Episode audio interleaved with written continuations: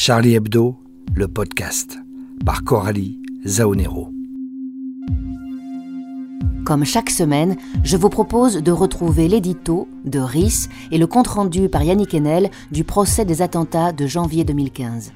Vous entendrez aussi une enquête menée par Laure Dossi sur un collectif qui interroge beaucoup, le CCIF, le collectif contre l'islamophobie en France, ainsi que l'extrait d'un article de Guillaume Erner sur le rire, premier ennemi du totalitarisme.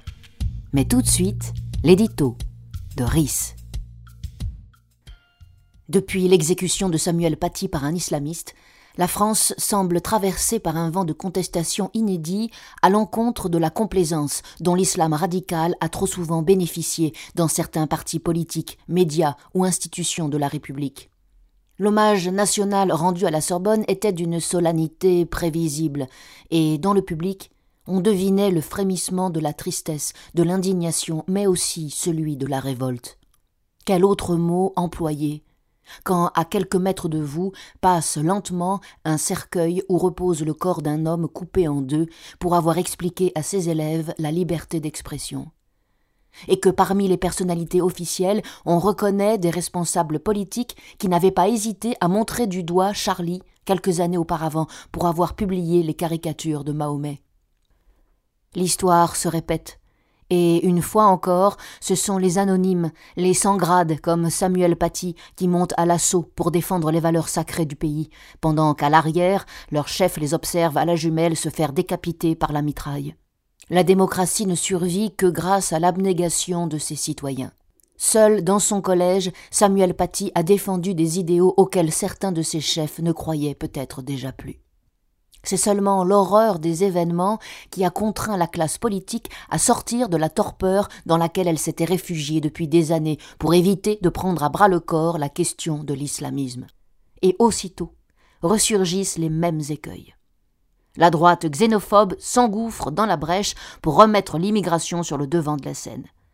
En face, une partie de la gauche ressort l'épouvantail de l'islamophobie pour interdire toute critique de quoi que ce soit qui mettrait en cause quelques Français d'origine immigrée. Entre ces deux tranchées qui se font face, il reste un no man's land où la laïcité tente de se faire entendre. D'un côté, elle est à nouveau instrumentalisée par les xénophobes de droite et d'extrême droite qui la brandissent pour rejeter toute forme d'immigration.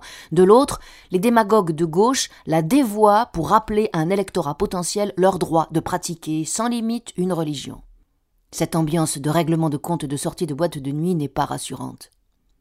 Sûrs de leur bon droit, on peut craindre que des citoyens exaltés recourent à la violence contre des lieux de culte et leurs fidèles, ou contre des adversaires politiques, des justiciers autoproclamés qui se rêveront héritiers de Charles Martel ou d'Action directe. Ce ne sont que des suppositions, absurdes, espérons-le, mais le simple fait qu'on les imagine est déjà de trop. C'est là que devrait intervenir sans délai le politique, il faut des actions fortes pour réprimer l'islamisme, mais aussi pour condamner le moindre geste, la moindre parole intolérante ou haineuse à l'égard des Français issus de l'immigration. Car la France n'est pas divisée entre les musulmans et les non-musulmans, entre les croyants et les non-croyants, entre les Français de souche et les Français d'origine immigrée. Non, la France est divisée entre démocrates et antidémocrates qu'importe leurs origines, leurs convictions politiques ou spirituelles? Pour y voir clair dans cette société brouillée par les populismes de droite et de gauche, il faut poser les choses simplement. Respectez-vous la loi et les principes démocratiques, oui ou non? Durant tout le XXe siècle, la démocratie a été coincée entre deux formes de totalitarisme, le fascisme et le stalinisme. La même tragédie semble se remettre en place aujourd'hui avec d'un côté les extrêmes droites xénophobes et de l'autre les extrémistes religieux islamistes. C'est dans ce champ de mine qu'il nous faut avancer pas à pas, sans jamais s'écarter du chemin. Finalement, contrairement à ce que prophétisait Malraux, le XXIe siècle ne sera pas plus spirituel que le XXe siècle. Il sera, on peut le craindre, extrémiste ou ne sera pas.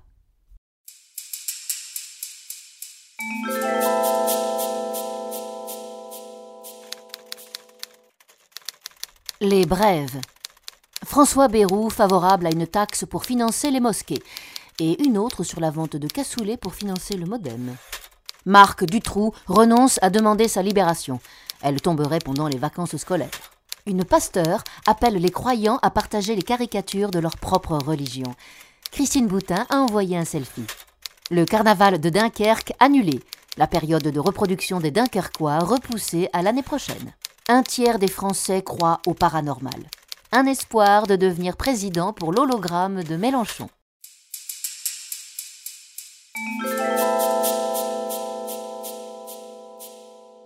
À présent, grâce à Yannick Enel, nous pénétrons dans la salle d'assises du tribunal de Paris pour le compte-rendu de la huitième semaine du procès des attentats de janvier 2015. Durant cette huitième semaine d'audience, et tandis que chacun de nous était bouleversé par l'attentat islamiste contre Samuel Paty, attentat dont l'ombre n'aura pas cessé de planer sur le tribunal, les interrogatoires des accusés ont continué. D'abord, Métine Karasoular, un kurde de 50 ans à l'accent belge, dont on ne parvient pas à saisir lorsqu'il parle s'il est en colère ou s'il geint. Depuis six semaines, il passe ses après-midi derrière le box à dormir avec son camarade Michel Catineau. Tous les deux forment, à leur manière, une bande, celle de Charleroi, spécialisée dans la magouille tous azimuts. S'ils rivalisent de ronflettes, ils sont quand même responsables de gros trafics, notamment dans le domaine du jeu, qui semble a priori plus toléré en Belgique qu'en France. Et derrière ces jeux clandestins, on dirait bien qu'il y a des armes qui passent, et des armes qui ont servi à Koulibaly. Tout commence avec l'arrivée d'un homme qui tombe en panne devant un garage. Garage est un grand mot. Il s'agit d'un poste insalubre entouré d'épaves ou s'entasse de vieux pneus. Comment le visiteur a-t-il atterri devant ce nulle part? Sa camionnette est remplie de marchandises, principalement des robes de mariée, et il cherche des dates. Dans une autre version du récit, l'homme cherche de l'herbe. Il est exubérant et chaleureux. C'est Ali Riza Polat, le lieutenant de Koulibaly. Et bien sûr qu'il ne cherche ni date ni herbe, encore que, mais avant tout des armes. On se souvient qu'on a retrouvé chez Carasoular, dans ce fourbi couvert d'excréments où de grands sacs de poubelle contenaient la paperasse de son commerce, une liste de la main de Polat, et que cette commande d'armes correspondait plus ou moins à l'arsenal de Koulibaly. Bref, celui-ci est venu en personne au garage avec Polat afin de vendre une voiture, une Mini issue d'une escroquerie. La transaction a bel et bien eu lieu, l'acheteur étant un grec qui ne paiera jamais intégralement son dû à Koulibaly, mais il semble qu'elle masque un achat d'armes. Karasoular cachant sous ses airs agressifs les compétences d'un fournisseur, du moins celles du magouilleur incontournable, celui qui peut vous trouver aussi bien de la drogue que des explosifs. Des armes ont-elles vraiment transité par Karasoular Il y a des traces, mais pas de preuves. Il y a de la téléphonie, il y a la présence obsédante d'Aliriza Polat, qui viendra, même armée, le 9 janvier, après les attentats, terroriser la famille de Karasoular pour obtenir encore un peu d'argent. Puis voici Michel Catineau, son acolyte, celui qui donne un coup de main à Karasoular. Il a presque soixante-dix ans, se moque complètement du procès, il n'a même pas lu son dossier. C'est vrai qu'on a du mal à croire qu'un homme aussi peu impliqué dans l'existence puisse être mêlé à des faits aussi graves. Cela semble relever de la mauvaise plaisanterie. Avec son air de retraité désorienté et son fort accent belge qui fait bredouiller chacun de ses propos, il semble, au milieu de ses codétenus aguerris comme des loups, l'erreur judiciaire incarnée. D'ailleurs, on dirait que tout cela le fatigue. Vous me posez des questions à faire bouillir la tête des gens. Alors, qu'a-t-il fait? Je reconnais que j'ai transporté un sac, dit-il. Je résume. Ali Riza Polat aurait acheté des armes pour Koulibaly auprès de Karasoular. Mais Koulibaly, à réception, aurait protesté que les armes étaient de la merde et qu'il fallait les renvoyer. Entre-temps, Abdelaziz Abad, qui cherche à acheter de la drogue, est descendu des Ardennes vers la région parisienne, car Karasoular l'a orienté vers Polat. Là, il voit un sac d'armes, des armes rouillées, pourries. Polat lui demande de le remonter pour le rendre à Karasoular. Abad refuse. Et c'est ainsi qu'on envoie Michel Catineau chercher le sac et le remonter. Le sac, il ne le touche pas. C'est Polat qui le charge dans son coffre. Catineau remonte en voiture, direction les Ardennes, et là non plus, il ne touche pas le sac. C'est Martinez qui le prend dans le coffre. Autrement dit, Catino n'a jamais su ce qu'il y avait dedans. D'ailleurs, il ne demande jamais, il ne veut pas savoir. Lui, ce qu'il fait, c'est passer des sacs à la frontière afin de gratter un petit billet. Bluffe-t-il Est-il vraisemblable qu'on puisse risquer ainsi sa vie sans vérifier le contenu de ce qu'on transporte? Ensuite, ça a été au tour d'Abdelaziz Abad. Depuis le début du procès, il est le plus silencieux. Il est aussi le seul à avoir été condamné pour meurtre.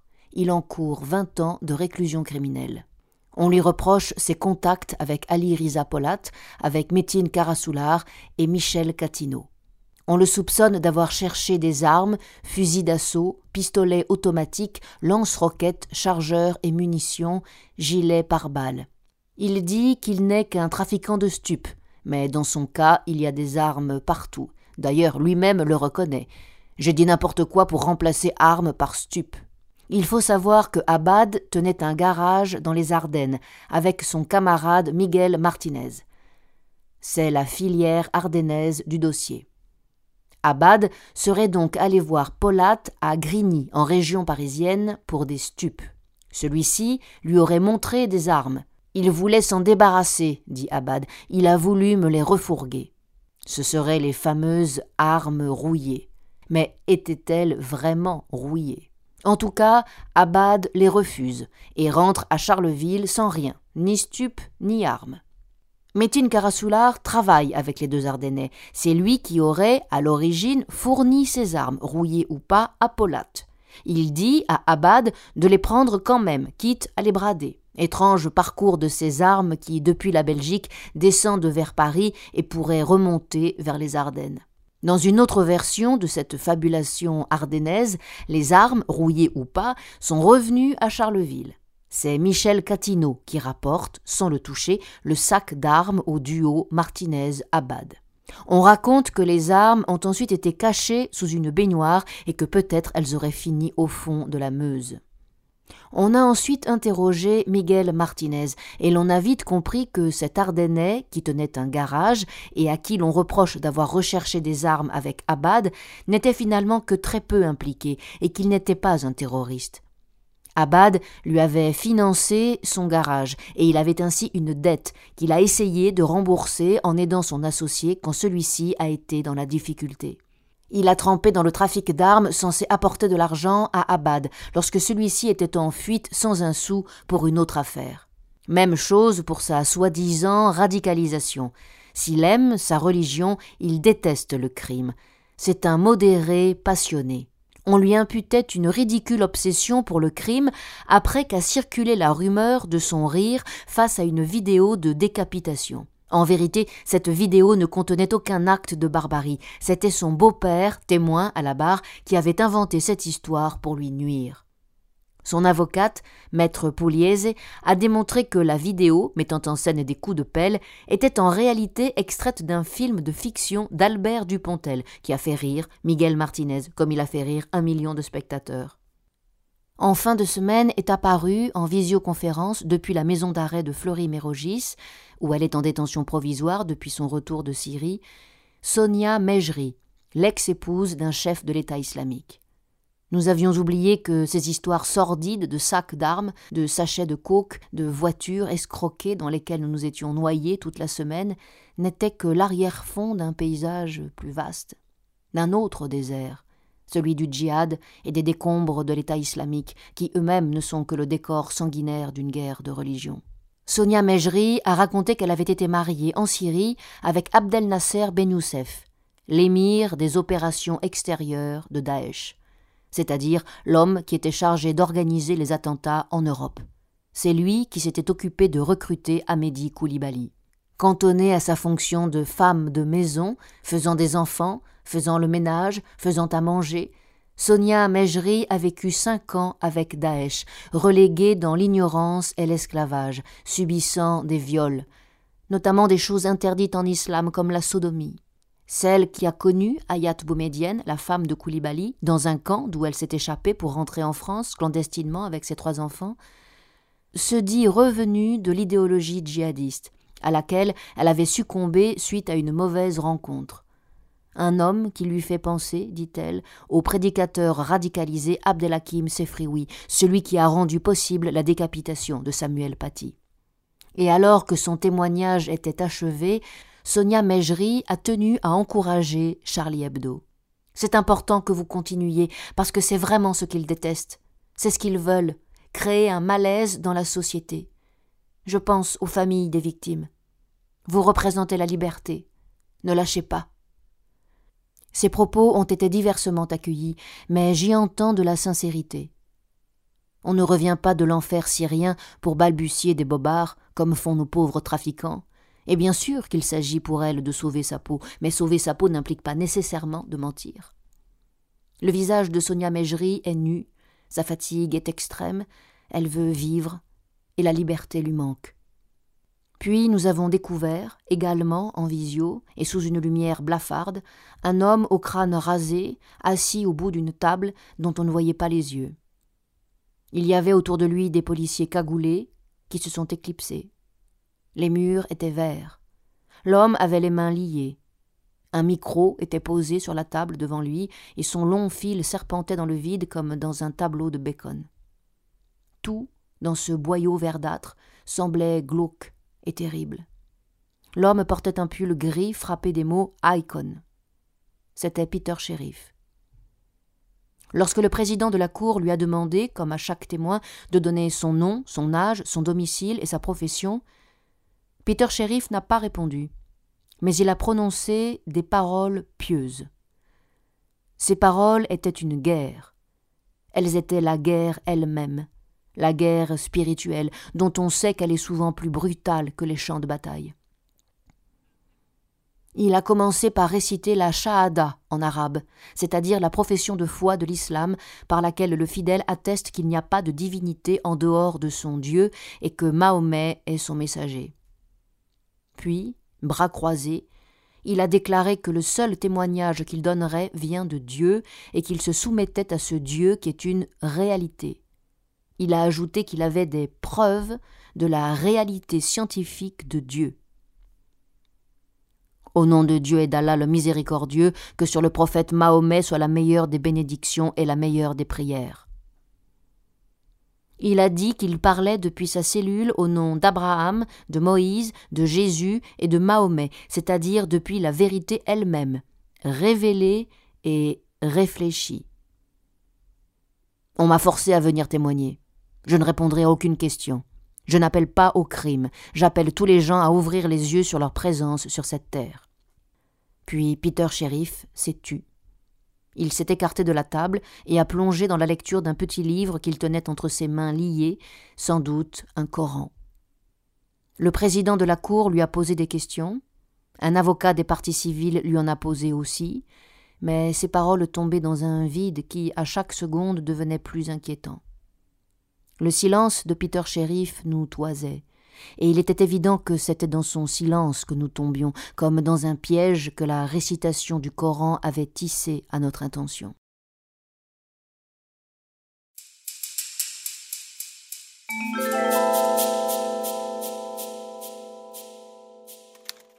Les brèves.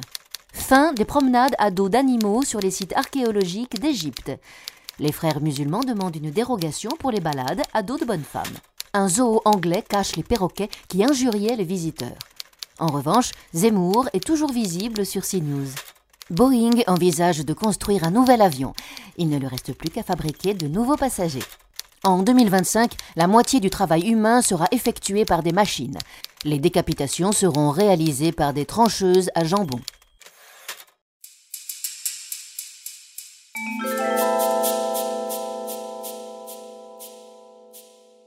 Le collectif contre l'islamophobie en France, le CCIF, a été fondé par des proches des frères musulmans. Et il est dans le collimateur du ministre de l'Intérieur, qui a annoncé vouloir le dissoudre. Enquête sur ce collectif qui a pris les musulmans de France en otage d'un pseudo-antiracisme, par Laure Dossi.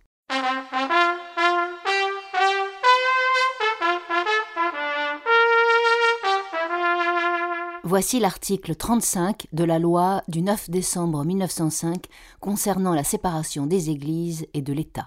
Si un discours prononcé ou un écrit affiché ou distribué publiquement dans les lieux où s'exerce le culte contient une provocation directe à résister à l'exécution des lois ou aux actes légaux de l'autorité publique, ou s'il tente à soulever ou à armer une partie des citoyens contre les autres, le ministre du culte, qui s'en sera rendu coupable, sera puni d'un emprisonnement de trois mois à deux ans, sans préjudice des peines de la complicité, dans le cas où la provocation aurait été suivie d'une sédition, révolte ou guerre civile. À peine était annoncée la probable dissolution du collectif contre l'islamophobie en France, CCIF, que ce dernier recevait un soutien immédiat de la part de plusieurs figures de la gauche sur Twitter, y compris de certaines féministes. Des personnalités de la sphère militante, comme la directrice de la plateforme de pétition change.org, qui tweet le CCIF fait un travail d'accompagnement juridique indispensable, en particulier pour les femmes musulmanes victimes de nombreuses agressions et discriminations. Je suis abasourdi par cette annonce. Tout se passe comme si toute une partie de la gauche assimilait le CCIF à une association de lutte contre le racisme comme une autre, sans comprendre qui il est vraiment. Quand on interroge l'ensemble de la population, en revanche, c'est une autre réalité. Selon un sondage IFOP, sa dissolution est soutenue par 76% des Français. Pourquoi parle-t-on du CCIF il a été cité par le père de l'élève qui s'en est pris à Samuel Paty via une vidéo sur Facebook. Ce père exhortait ses frères et sœurs à faire au minimum un courrier au collège, au CCIF, à l'inspection académique. Le collectif a répondu de son côté avoir juste été saisi par le père de famille et explique que l'équipe du CCIF était à l'étape des vérifications d'informations. Au-delà de cette affaire, qu'est-ce donc que le CCIF Il se présente comme une association de défense des droits humains, dont la mission est de combattre l'islamophobie. Il dit avoir été saisi de 743 actes qualifiés d'islamophobes par son service juridique en 2020.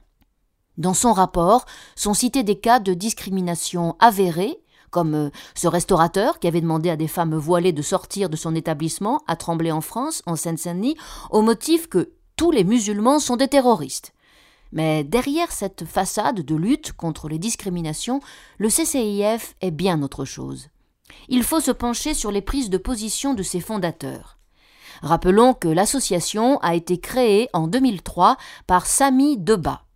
Celui-ci avait été formé par les frères musulmans et est un proche de Tariq Ramadan.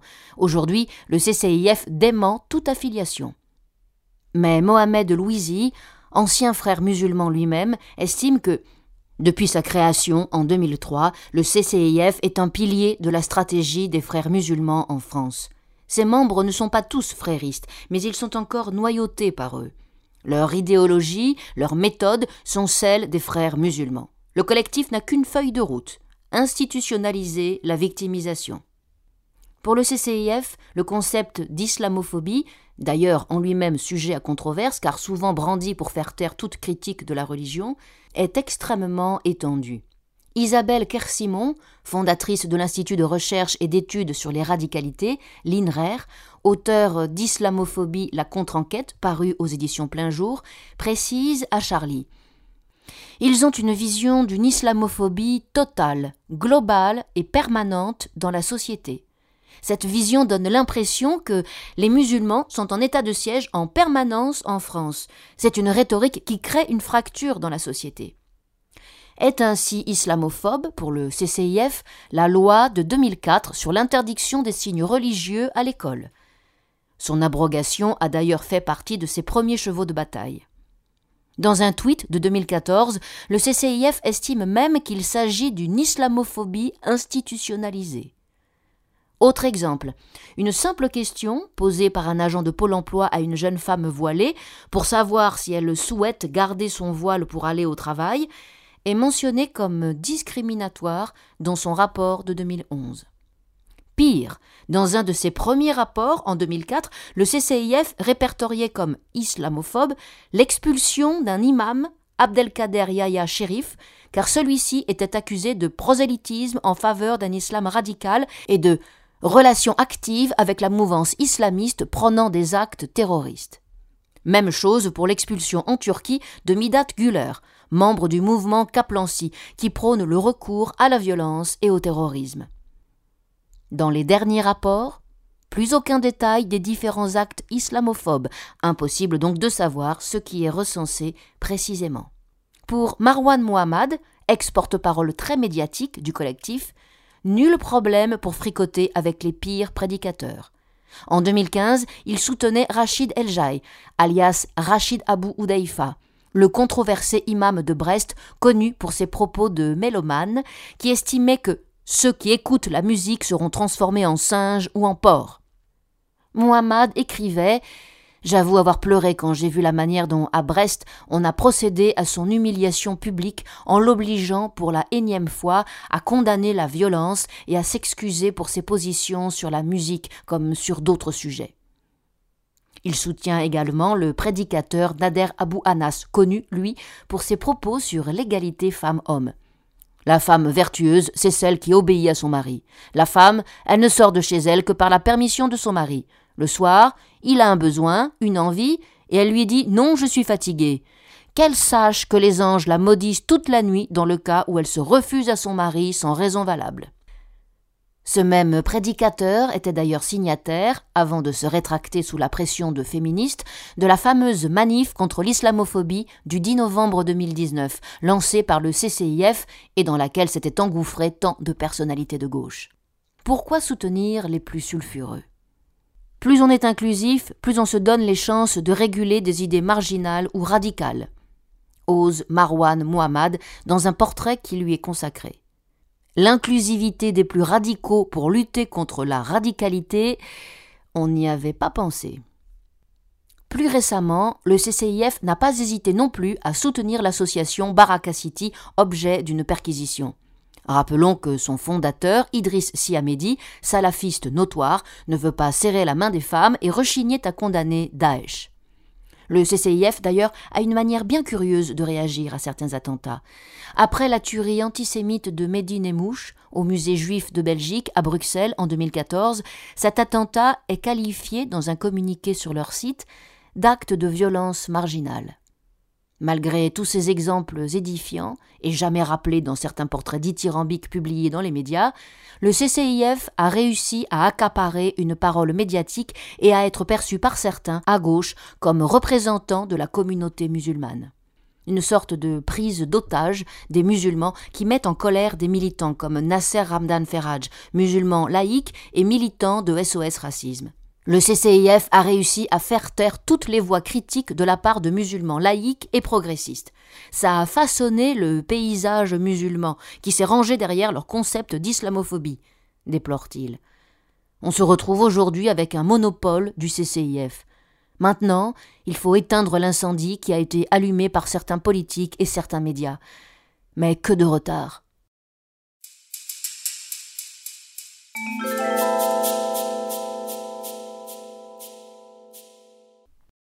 Guillaume Erner. Totalitarisme, le rire, premier ennemi. Extrait. Même si ce n'est pas là leur principal défaut, les islamistes ne sont pas logiques. S'ils défendaient véritablement l'islam, ils s'en prendraient à ceux qui en sont les véritables ennemis, les racistes et suprémacistes de tout poil. Mais vous avez déjà vu un djihadiste dénoncer des actes ou des discours de haine? C'est comme si la fachosphère n'existait pas pour eux. Au lieu de cela, ils s'en prennent aux démocrates, laïcs et universalistes, comme Samuel Paty, dernière victime en date. Plus précisément encore, les islamos en ont après le rire. Une fois de plus, ce meurtre était motivé par des caricatures. Pour ces assassins, voilà une manière de s'inscrire dans une longue tradition. Les fanatiques haïssent le rire, tous autant qu'ils sont. On peut les imaginer tout faire, sauf rigoler. Un Mollah Omar qui plaisante, c'est comme un Pol Pot qui déconne. Ça n'existe pas. Cette détestation vient de loin dans toutes les religions, qu'elles soient mystiques ou politiques. Ainsi, on la trouve explicitement dans la règle édictée par saint Benoît. Celle-ci demande aux moines de ne pas dire de paroles vaines ou qui ne portent qu'à rire, et ne pas aimer le rire trop fréquent ou trop bruyant. Pourquoi faut-il refuser le rire? Parce qu'il détourne de la crainte de Dieu. D'où la volonté de faire oublier la pensée d'Aristote, selon laquelle le rire est le propre de l'homme. D'ailleurs, pendant de longs siècles, le christianisme a considéré que le Christ n'avait jamais ri. L'ironie représente un véritable danger. Elle est le contraire de l'univoque et permet une lecture multiple du réel. Les énoncés au second degré requièrent des esprits libres pour être compris, et tout le travail des totalitaires consiste à contraindre les hommes au littéralisme. Tout comprendre au premier degré, les textes religieux comme les ordres du parti. Être fondamentaliste, c'est refuser la liberté d'interprétation en imposant un sens unique et premier. Rigoler ensemble permet aux hommes de se rapprocher. En tentant de nous effrayer, tous les fanatiques du monde entier cherchent au contraire à nous maintenir séparés. Voilà pourquoi c'est le rire et non la haine qu'ils ont choisi de combattre.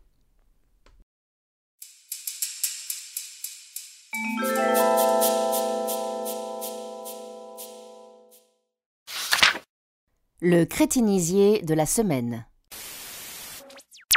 Le 21 octobre, sur BFM TV, Richard Ferrand, président de l'Assemblée nationale, à propos de la sortie de Gérald Darmanin sur les rayons communautaires dans les supermarchés. Ça ne me choque pas. Quand je fais mes courses, je vais au rayon produits bretons parce que je suis breton. Est-ce qu'il sait que son argent sert à financer un dangereux trafic de chapeaux ronds? Le lendemain, sur France Info, Clémentine Autain, députée La France Soumise, à propos des propositions pour lutter contre l'islamisme. Mais qu'est-ce que c'est que ce pays qui a perdu la tête? Ça s'appelle une décapitation, Clémentine. Et Jean-Luc Mélenchon, j'irai chercher la gauche jusque dans les chiottes, dans Libération le 23 octobre. Je regrette d'avoir utilisé le mot communauté à propos des Tchétchènes. Je voulais dire sauvage. François Fillon dans l'Express le 22 octobre. Je ne veux certainement pas me joindre au concert des opportunistes pour qui chaque drame est une occasion d'affirmer leurs ambitions. D'autant que Pénélope n'a pas fini d'écrire mon discours. Lu dans le Figaro, un préfet à propos des 45 islamistes qui doivent sortir de prison avant la fin de l'année. On s'y prépare. On met des sonnettes pour réussir les expulsions souhaitables, mais il peut y avoir des loupés. Si vous croisez un islamiste avec un collier qui fait ding-ding, prière d'en informer la préfecture dans les plus brefs délais.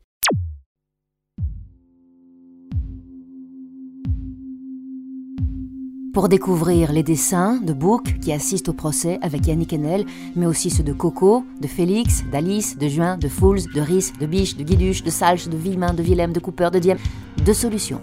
Vous procurez le Charlie Hebdo sorti en kiosque ou bien vous connectez à la version numérique du journal sur charliehebdo.fr. Vous y retrouverez toutes les chroniques, les dossiers, les enquêtes menées et écrites par la rédaction. Vous pouvez aussi nous suivre sur les réseaux sociaux et partager les articles, les vidéos, les dessins qui y sont postés chaque jour. Merci à Louis Rigou pour le jingle, à Julia pour le mixage. À la semaine prochaine pour le nouveau Charlie Hebdo, le podcast.